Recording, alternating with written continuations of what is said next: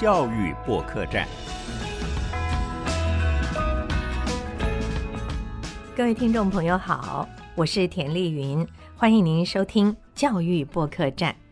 我们知道啊，过去的传统试题主要是评量学生们的基本知识，而新课纲所强调的呢，则是重视生活的情境、学习内容、学习表现，还有跨领域的核心素养。在新课纲实施以后，素养导向教学和评量成为了教育现场热门讨论的话题。可是，什么是素养导向评量呢？什么样的试题才算是素养导向的试题？如果从素养导向评量的“导向”两个字来看，它意味着期望透过适当的评量实物来引导并落实，能够培养学生核心素养，还有这些领域，也就是科目的课程与教学。哇，说到这里，我相信已经有不少朋友觉得有一点迷糊了，又是素养。又是评量，又是导向，是教学。可是，其实说起来，家长们最关心的还是孩子们他到底学习的成绩如何，甚至于我们更直白的说，就是他的考试成绩。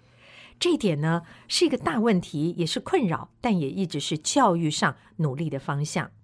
我们今天要跟大家谈的呢，就是爸爸妈妈如何在家教素养，从亲子阅读到素养导向评量。在谈在家教素养之前，我们得从教育的体制上说起。所以今天为大家邀请到的是国家教育研究院测验及评量研究中心主任蔡明学博士。蔡主任您好，主持人好，各位听众大家好。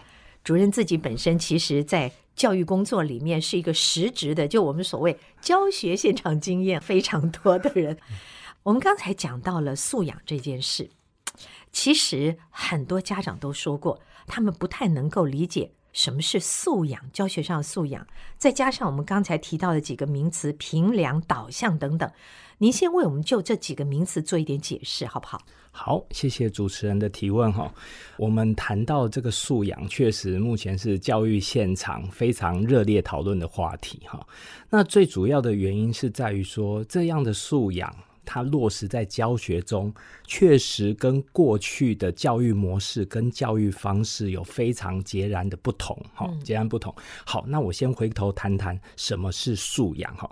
其实素养它指的是一个人，他要适应现在的生活以及未来挑战，在适应生活跟挑战中，他需要具备的知识、能力及态度。那素养导向呢？它已经在彰显一个个体的能量，它并不会把知识当作是评估这个个人学习的范畴。那我们更希望的是，这个学习者他能将所学应用在生活。嗯，所以素养它的本身的核心概念是，我们要如何将学习的内容应用在生活之中，那适应生活，还有接受社会的发展。这就是素养导向教学的核心本质。嗯，在过去，我们所谓的学习成绩，看的就是你考试最后成绩是多少，或者说可能学校有一些品性操性的成绩，仅此而已。所以，素养其实最大的目的是把你所学发挥在你生活周边的每一个细节当中，这样我们就比较有概念了。好，那现在要来评量它，还要有一个导向，又是什么意思呢？其实，在谈素养导向，它导的是什么？它导的是教学。嗯，我们要引导老师有不同的教学模式。好，在过去，我们根据这个布鲁姆的学习分类理论来谈，他们过去是在谈记忆、理解、应用、分析、评鉴、创造。在早期我们的工业时代的教学，它很注重的就是标准的知识，因为工业革命它所谓的标准化嘛，我们帮学生设定了标准知识，它就不会出错。嗯，我们根据这个标准知识一步一步走，所以我们过去在考试比较是。记忆型的答案，对，拼命死背，对，就是记忆型。我以前就不是谈贝多芬，贝多芬嘛，那就是因为是 那个时代的背景，是一个工业发展的时代，它需要的是标准化。可是已经走到知识经济的一个时代中，这样的贝多芬还是应该存在在我们的教育里头，或者我们是不是应该要因应知识经济的时代下，学生他要有不同的学习内容跟学习方法，而且还要会运用。对，没错，就是要会应用。所以在应用之前，我们第一个要做什么？要理解，我们要解读我们生活上的情境。我们在解读完情境之后，就如同主持人提到的，我们能不能将所学运用在生活的情境中，解决问题、探究问题、发现问题，并创造新的有用的知识或是有用的器具来改善人类的生活？嗯，这就是现在素养导向哈教学这个层次上面的目的。这样子，嗯嗯嗯，这样子的话，我就有一些概念了。刚才您所说的。也就是在学习的过程跟方式上变得非常的多元丰富。嗯，那因为它变多了，所以你要去评量它的时候，哇，会不会老师也苦恼，学生也觉得，呃，学这么多，多考这么多，不管他是用什么方式考试，会不会有这个现象？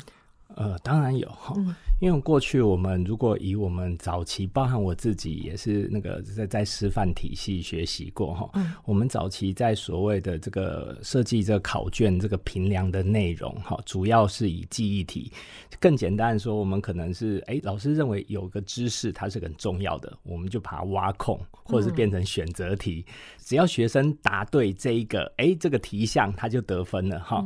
那过去也提到说，哎，如果贝多芬。哎，我我拼命的看内容哦，我只要在考卷的时候，哦，这个题项我曾经在课本看到过，嗯，所以我有可能会猜对的几率会提高，因为存在他的记忆里头。可是，在新时代的这个所谓的素养评量，它必须要是一个情境，所以老师在设计题目的时候，他是要个情境。比如说，我们孩子今天要到超级市场买东西，嗯，他就开始设计一个情境，好。那如果他今天买了水果、买了肉、好买了鱼等等，好加起来是多少钱？如果在过去的传统事情，好，如果假设水果三十块，呃，肉好四十块，好鱼五十块，其实他只要考三十加四十加五十。可是今天我们就设计了一个情境，好，比如说我们现在要买鱼，要买肉，好，要买那个水果，加起来是多少钱？刚才就是三十加四十加五十。可是这时候有一个情境是，爸爸只给小明一百块钱，好，就只有一百块钱。嗯，请问你要怎么去采买你的？那个生活用品，然后他有可能陈列很多不同的这个食物啊，不同的生活用品，他要买把这一百块最大化，所以他就要去去思考、去计算，我要到底买这些哪些东西？第一个是我用得到，第二个他不会超过一百块。而这样的情境跟描述跟脉络，它是一个孩子生活中真真切切会。应用到的会碰触到的，而不是我们过去只在看三十加四十加五十得到一个答案这样子。所以他就是在实验生活了。是的，这让我想到一个我过去看到的多年前看到的新闻啊，他是在大陆，他说有一个孩子成绩非常非常好，从小到高中到大学，他的母亲都一直陪伴着他。后来他考进了研究所，母亲还要陪着到学校去，校方不同意。于是这个孩子只好自己留在学校念研究所。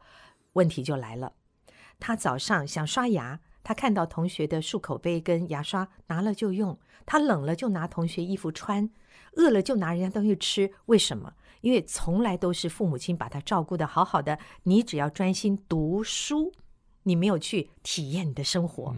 最后学校跟同学共同表示要放弃他。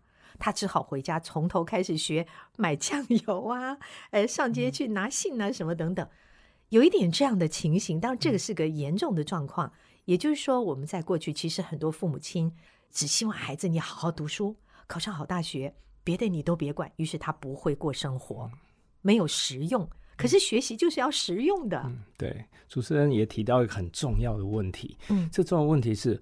如果我们过去常常提到，如果我们只是在学知识的时候，嗯，其实现在网络上很多知识都可以找得到。你想学什么，基本上网络上都可以提供相对应很大量的内容。嗯，但是教育可贵的地方是，它还有一个部分就是群体互动，这个部分也是素养的一部分。虽然我们在谈这个我们一零八新课纲的这个三面九项，自发、互动、共好。就谈到共好这件事情，其实它也是一个被应该被教学的内容。我们如何透过人际互动？我们如何共同学习、共同合作、共同完成任务？然后我们共同了解不同的文化语境、国家他们传达的知识，再融入到我们的团体之中。这些也是素养导向教学中非常重要的一个项目。这有点像孩子们其实应该从很小就要开始接触团队工作、团队合作，而不是到了长大了进入职场才来学习。嗯。我们在做学习的素养设计的时候，当时有没有参考过国外的什么经验？过去台湾在发展这个一零八新课纲的时候，嗯，主要是参考芬兰哈。芬兰他在做课程发展的时候，因为像台湾在做课程发展的时候，还是分领域，呃，语言领域、社会领域、自然领域等等。可是，在芬兰，他们在下一波课纲的时候，已经不分领域了。嗯，他们的课程纲要主要参考的是学生在未来需要的能力。以能力为中心，融入各种不同的学习领域，嗯，这样子来发展课程。那主要台湾目前是参考芬兰的经验，不过过去我在德国的一些参访啊，或者是学习过程中，也了解了他们也有在素养上面有不同的经验。哈，那我特别谈一下德国，他们很有趣的地方是。想到德国，各位都可以想象到他们非常厉害的工业技术。嗯啊，车子不用看啊，就是 E A 二 B 啊，奥迪啊，Benz 啊，B N W。对，然后他们的器具在德国，我们对于他们的工业技术都竖起大拇指。但是这个东西跟他们的课程内容是绝对百分之一百相关的。嗯，为什么德国的工业技术是这么强大？好，主要原因是。他们在课程设计的时候，我这样先看台湾的课程设计。好，台湾大概有百分之七十的课程内容是主要是在学学术能力的知识。嗯，好。可是，在德国，他的学术能力知识大概是五十，但另外五十在学什么？在学生活好适应的知识，运用对生活运用的知识。比如说，我每次就有点惭愧，在德国的小朋友，他们在国小。自己会换保险丝，哎，这个我不会。对对对，他可以自己做一张这个木桌子出来。嗯嗯，这个都是他们在国小的生活科技课程。对，可是，在我们台湾这样的课程相对来少。由于他们在这种从小的这种所谓的生活科技、资讯科技的这种培养、熏陶跟奠基之下，哈，所以造就了德国在工业技术的发展。这个部分其实就可以看得到素养为什么重要，因为他们的素养的能力是在培养这个国家未来所需要的人才。嗯，当我这个国家需要的目标是这种所谓的高科技工业的人才的时候，我们的教育如何培养孩子可以成为高高科技人才所需的这个条件？那这个部分就是课程发展设计中很重要的一个环节。嗯，这是非常重要的，事关未来发展。可是呢，当我们开始要来改变这样的教育形态的时候，从老师到学生到家长，当然观念上是要花很多的时间改变的。目前你们所遇到的，从老师到家长到学生，他们各自会不会有什么，比方说抗拒，或者说很开心的接受？这个实际的比较像教学现场了啊，是什么样个反应？呃，以老师这个层级来说，因为我们国教院很长的时间都会跟老师做一些合作，做一些接触了。我能说，大部分的老师都能理解一零八课纲的重要。他们的目标就是在于我怎么让我的孩子未来可以适应生活、适应社会，这是一个教育工作者很重要的使命。当然，也不乏还是有些老师一直比较会停留在哦，我过去接受到这个所谓的大学的师资培育的熏陶所教导的一些内容。嗯，但是在更早期的时候，哎，那时候没有所谓的素养，那时候没有所谓的素养评量。等等，还有我们刚才提到的这个知识经济的环境，因为早期是工业社会嘛，现在已经变成一个资讯社会或是知识经济体的一个社会时代。我们的老师的教学到底有没有跟得上？好，这个部分我们可能要来思考一下。当有些老师他比较停留在工业时期的教学模式的时候，新时代的素养评量，它可能就还是有一些模糊或者是在质疑的空间。他就觉得啊，我过去可能这样也教的很好，我也教出很多优秀的学生，为什么现在不行？嗯，对。但是我们也有时候也要看一下这个时代背景脉络了哈。所以我们还是大量的去跟现场的老师做对话哈。那有时候是县市政府会邀请我们国教院帮县市政府研习。有时候，其实一校长有跟我讲，哎，教授会出来的研习老师，他就会是会出来啊，不会出来的，那是怎么办？所以，我们跟现场的校长，像我自己，我有些呃国教署的计划，我说没有关系，老师不出来，我们走进去。嗯，我们希望手把手的带着老师，我就在现场，嘿，看老师怎么根据学生所需要的学习生活情境，好，然后来进行一个命题，还要结合他学科的背景知识等等的。所以这个部分，呃，国教院跟不论是在教学现场或县市政府合作是非常的密切的。那我相信现在大部分的老师都具有这个素养导向命题的概念，嗯，但是能不能命出一个很好的题目？对，那甚至要最主要是要跟他教学能连接的素养导向的题目，跟素养导向的教学要进行连接，那又是一个呃另外一个层次的问题他需要花更多的时间去设计题材。是啊，老师们真的是辛苦了。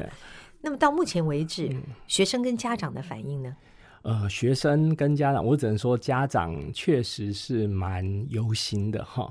那很多的，甚至是小学哈，因为我们谈到这个素养导向评量哈，台湾学生面临到人生第一次最大规模的标准化测验，就是大家都考一样的考试的标准化测验，是国中的会考，他要升高中会考，好，这个标准化测验，然后。高中生大学，好，不论是选学测或是统测，哈，这些标准化测验都已经改成。素养导向的命题，好，素养导向命题，所以其实有一些家长，甚至是国小家长都很忧心啊。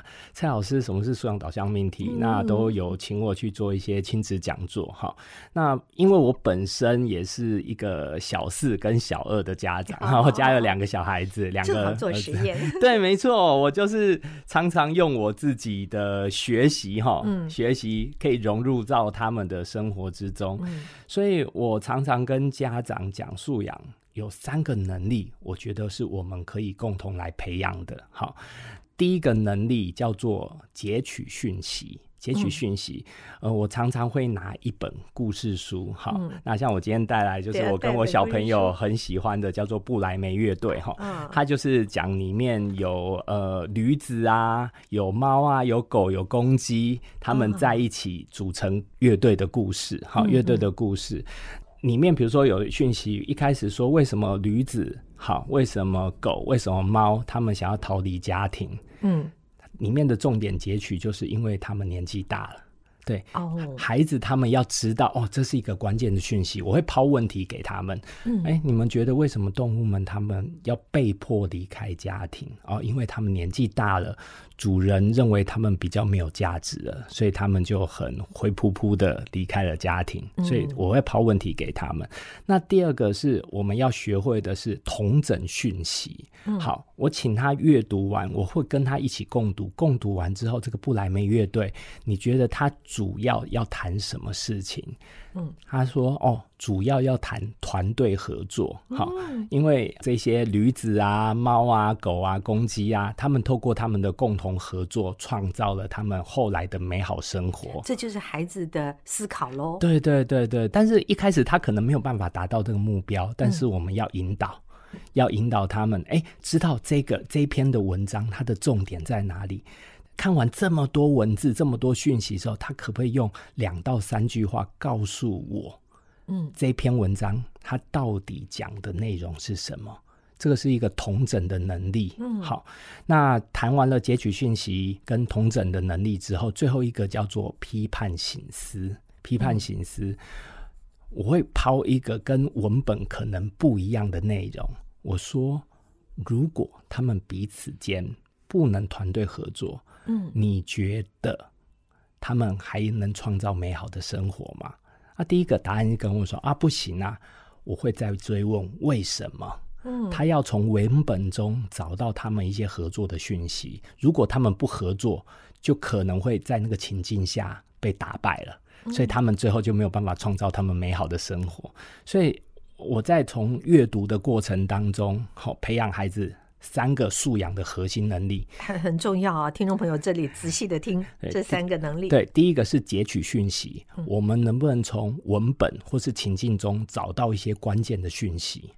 第二个是叫做系统统整，我从文本或是情境中，我可不可以很快速的进行一个解读，很清楚的告诉别人说这件事情发生是怎么样的状况？可能用两到三句话，甚至不要超过五句话，快速的去告诉别人这个情境的描述。嗯，最后第三个叫做批判醒思。我们透过这个情境，它可能有这样的发展。如果有不同的发展，它能不能从文本的脉络中找到不一样的思考模式？对，跳脱原本文本的既有框架，而找出他自己的创新思维。所以等于是说，我们在谈素养的时候，希望先有这三个能力：截取讯息、系统重整跟批判形式。好，而且这三个能力完完全全的目前落实在我们不论是在会考啊，或是学测啊当中，这个题型都可以显而易见。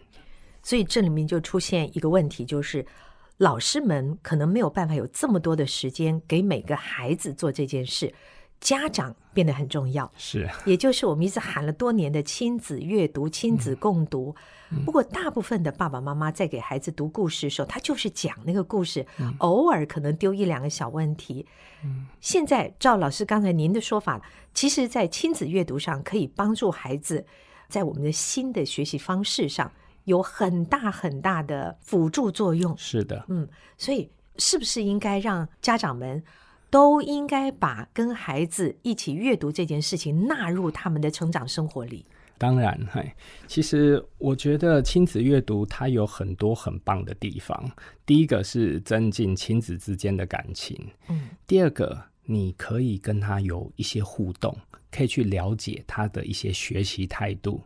对，学习态度，因为我刚才提到了嘛，我们在教学过程有三大的核心能力：知识、情谊、技能跟态度。好，嗯学习态度也很重要，所以我们可不可以跟他一起耐心的把一本书看完，然后耐心的跟他做讨论，然后从中了解他对故事的启发跟思考，对，而不是一直停留在。记忆好考了，到底这个布莱梅乐队有哪几种动物啊？这这个是没有意义的。我们更希望动物他们彼此合作了，做了什么事情。好，那所以家长当然这部分就跟学校老师一样很辛苦。这本故事它不是念完，家长自己要更理解这个故事本身背后的意涵。嗯，所以等于说，当不论是当学校的老师或是家长，我们在跟孩子们讨论文本或者讨论这个我们要阅读的内容的时候，哈，其实本身自己也要更清楚这本文本里头他要阐述的故事。对对。所以“耐心”这个词就很重要了，你一定要很有耐心啊，做父母的。那这不是一个我们这样说一说大家就会的方法。我觉得家长们可能会想说，有没有办法去学习学习我如何带领孩子阅读，而且我给他正确的一个启发他的方式。嗯嗯嗯对，要不然可能很多家长还是学不会。我就是读给你听嘛。嗯，有没有这样的课程？还是应该开工作坊？这个课程是一定有啦。坊间我相信很多的业者哈，很多关注阅读的团体都是会提供这样的课程，因为我们也了解这样的课程非常的重要。甚至其实我个人，因为像我自己在学习的过程中，我是透过网络去学习的。嘿，哦我网络学习，我觉得网络它给予的知识量非常大，但是回过头来又要提到另外一个素养了。嗯，我能不能判读或辨别这个内容是对我有用的，嗯或者是它是正确的？它是正确，这又是一个素养的提醒哈。呃，过去我们一直呃在谈教学的部分，我们就相信呃课本的内容一定是真的。当然，因为它有无数的人审阅过，所以课本的内容它一定是要正确的。可是现在网络讯息爆炸的年代，包含每个人都有手机，它传递大量不同的讯息。我不能说是知识是讯息，但是这个讯息是否正确，我们就要。来进一步的判断。好，回过头来，爸爸妈妈可以在网络上去搜寻啊，就是素养阅读、素养阅读教学。我相信有很多的影片，有很多的内容，都可以告诉爸爸妈妈们，哎，你怎么样去教孩子？但是回过头来，要再去思考。这样的教学模式，网络上传递的教学模式，适合您跟你的孩子吗？嗯，对，这样的内容适合您跟您的孩子吗？你的孩子到底需要什么样的阅读文本？需要什么样的阅读教育的教学模式？这个部分可能都要去彼此踹好几次。哇，他又要去问谁才好呢？啊，所以我觉得学校里面的老师就很重要了。老师先具备了这样选择的能力，因为毕竟是教育学者嘛。那么他可以给家长一些意见。如果说家长们暂时不知道如何判读的时候，也许可以先请教老师啊。对我，我觉得学校有一个老师蛮重要。现在因为我们在推这个十二年国教嘛，嗯，里面学校有一个身份的老师蛮特别，叫做阅读推动教师。哦，对，阅读推动教师这个老师。就是专门在推动学校的阅读。如果爸爸妈妈对阅读教育非常有兴趣，哈，可以去请教自己孩子学校这个阅推老师、阅读推动老师，他一定可以教授您很多阅读的教学的技巧。好，这个部分就是一个很重要的资源跟讯息，这样子。我的概念还留在学校里的故事妈妈或者故事姐姐而已，所以现在已经有推动阅读的老师，我觉得这样的设置太好了。也就是说，其实我们在做一零八课纲、做素养的推动教学的时候，其实有很多配套措施，只是家长们不是那么清楚。我觉得学校在一开学的时候，可能要在这个部分特别特别的跟家长们上个一两次的课，让他们理解你的孩子在学校里究竟现在是在透过什么方式学习，为什么要这样学？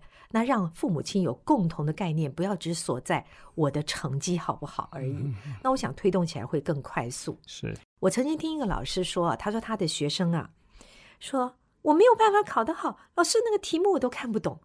我想这跟阅读应该有关系，你怎么会连题目都看不懂呢？嗯尤其是现在素养导向纸笔测验的试题，似乎都非常长，因为常是要描述一个情况，所以有些孩子们真的会觉得我阅读题目就要很久，可能还看不懂。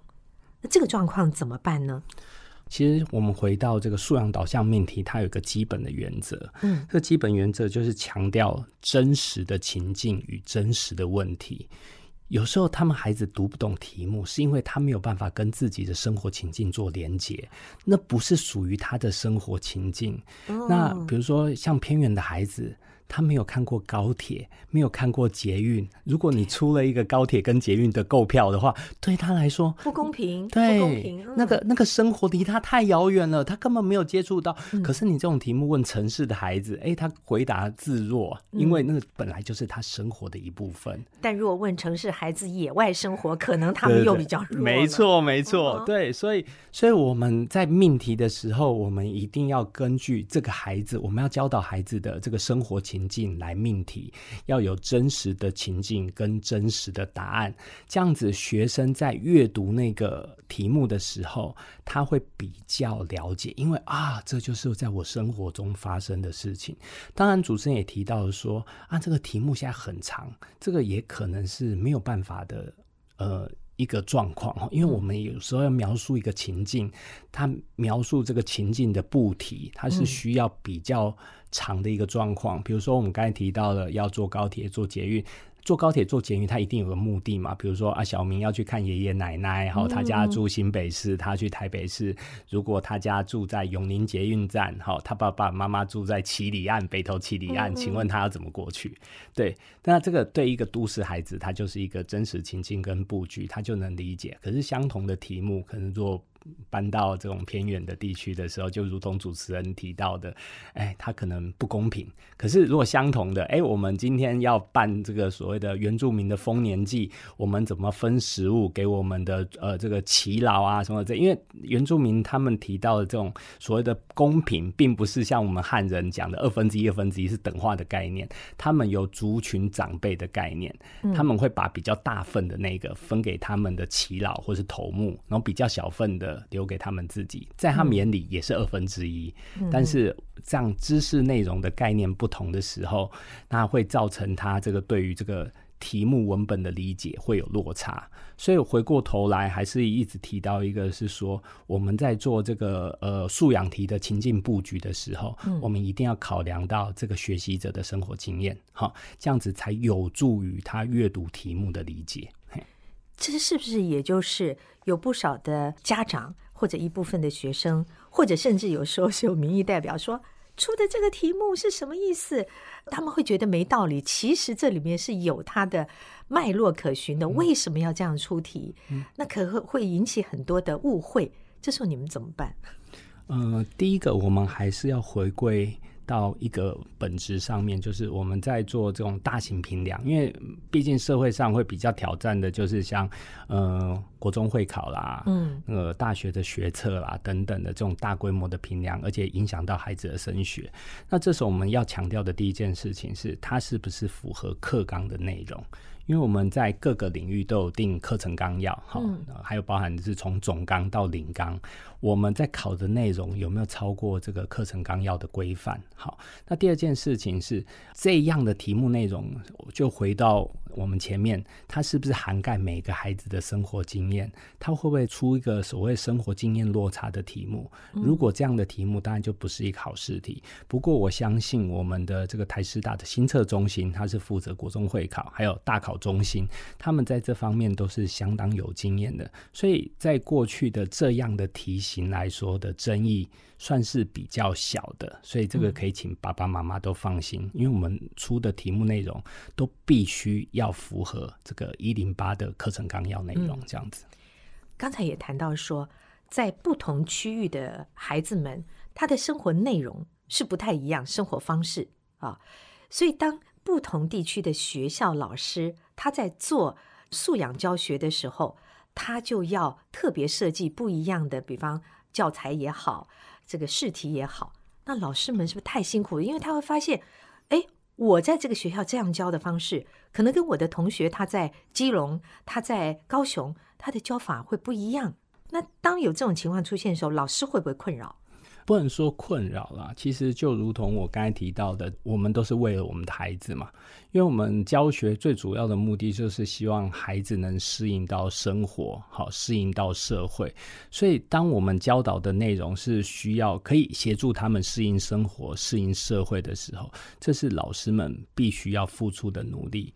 我们目前的最大公约大概就是我们的课本啦。现在有不同的出版社出课本，那这是我们最大的公约，好教学最大的公约。但是我们因为现在呃一零八课纲也提到一个所谓的弹性课程，嗯，学校每周有六节课的时间，让学校发展它所谓的校本课程啊、弹性课程、活化课程等等多元课程。那个可能各个学校有不同的名词，但最主要的目的是说，我们除了过去这些国因素设置学科以外，是不是还有一些适应我们周遭生活的一些学习内容？像有很多，我看到现在很多学校都会用他们的地方志，哈，比如说我看到在新庄有新庄学啊，然后在我们国家院附近有三峡学，这些学校都会把。周围的这种所谓的文化、所谓的传统，跟他的生活、跟孩子的生活做结合，包装成一个课程，设计成一个课程，让孩子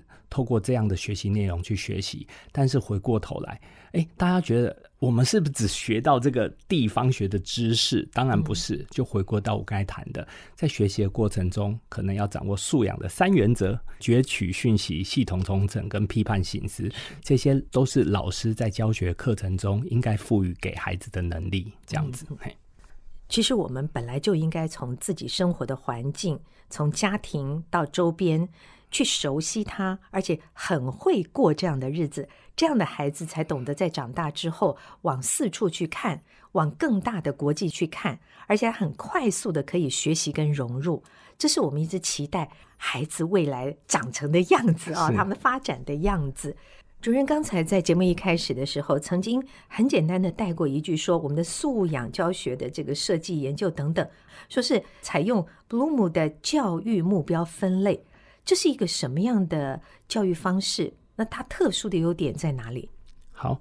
它是一个在分析一个学习者他必须要经过的历程，哈，他如何将这个所谓的基础的知识转化到生活中的一个理论，哈。那布鲁姆他其实在一九五九到一九六零年就发展了这个教育目标分类，最早期他是从定义知识，哈，理解、应用、分析，哈，综合评鉴来做谈。可是到二零零一年的时候，呃，另外一群学者 Anderson，他根据了布鲁姆这样的理念，他又重新再定义这个所谓的这个教育目标分类。那这个教育目标分类就会比较跟我们现在一零八课纲的学习内容做连接。嗯，那刚刚我比较提到的是，比如说我们先提到这个 Anderson 的这个分类，它是记忆、了解。应用、分析、评鉴、创造。那刚刚我比较谈到这个素养的三大内容，大概是会是在了解跟应用的层次。所以，我们回过头来，从早期我们在谈的教学会比较偏重记忆，到一零八课纲，我们期待孩子他能理解情境和应用所学知识。然后看到这个情境，他可以做出一个分析，好，做一个分析。比如说我们在谈统计的部分，如果只是加减乘除，那就算了。可是我们看到可以看到百分比，哈，百分比多高算是高，多低算是低。那我们比如说啊，像可能某候选人的支持度，哈，超过百分之五十，那我们就可以合理的推估说，哦，那他应该会当选。如果当时两个人候选人，这个就是有一个分析的能力。嗯，然后再来。所谓的评鉴，好，比如说，哎，为什么这个候选人他可以得票率超过百分之五十？然后我们就可以思考原因在哪里？原因是什么？好，原因是什么？那如果我们还有再一次选举的机会，那另外一个候选人他该做些什么？就创造啊，对，我们就可以，这些都是一个学习的历程。嗯，所以我们早期的这种所谓的教育是比较偏重在于记忆。那我们现在要开始一零八新课纲是着重在于了解、应用、分析、评鉴，甚至就是该谈到的创造，嗯，让孩子们可以在这个情境中，在这个社会中进行一个发展，这样子。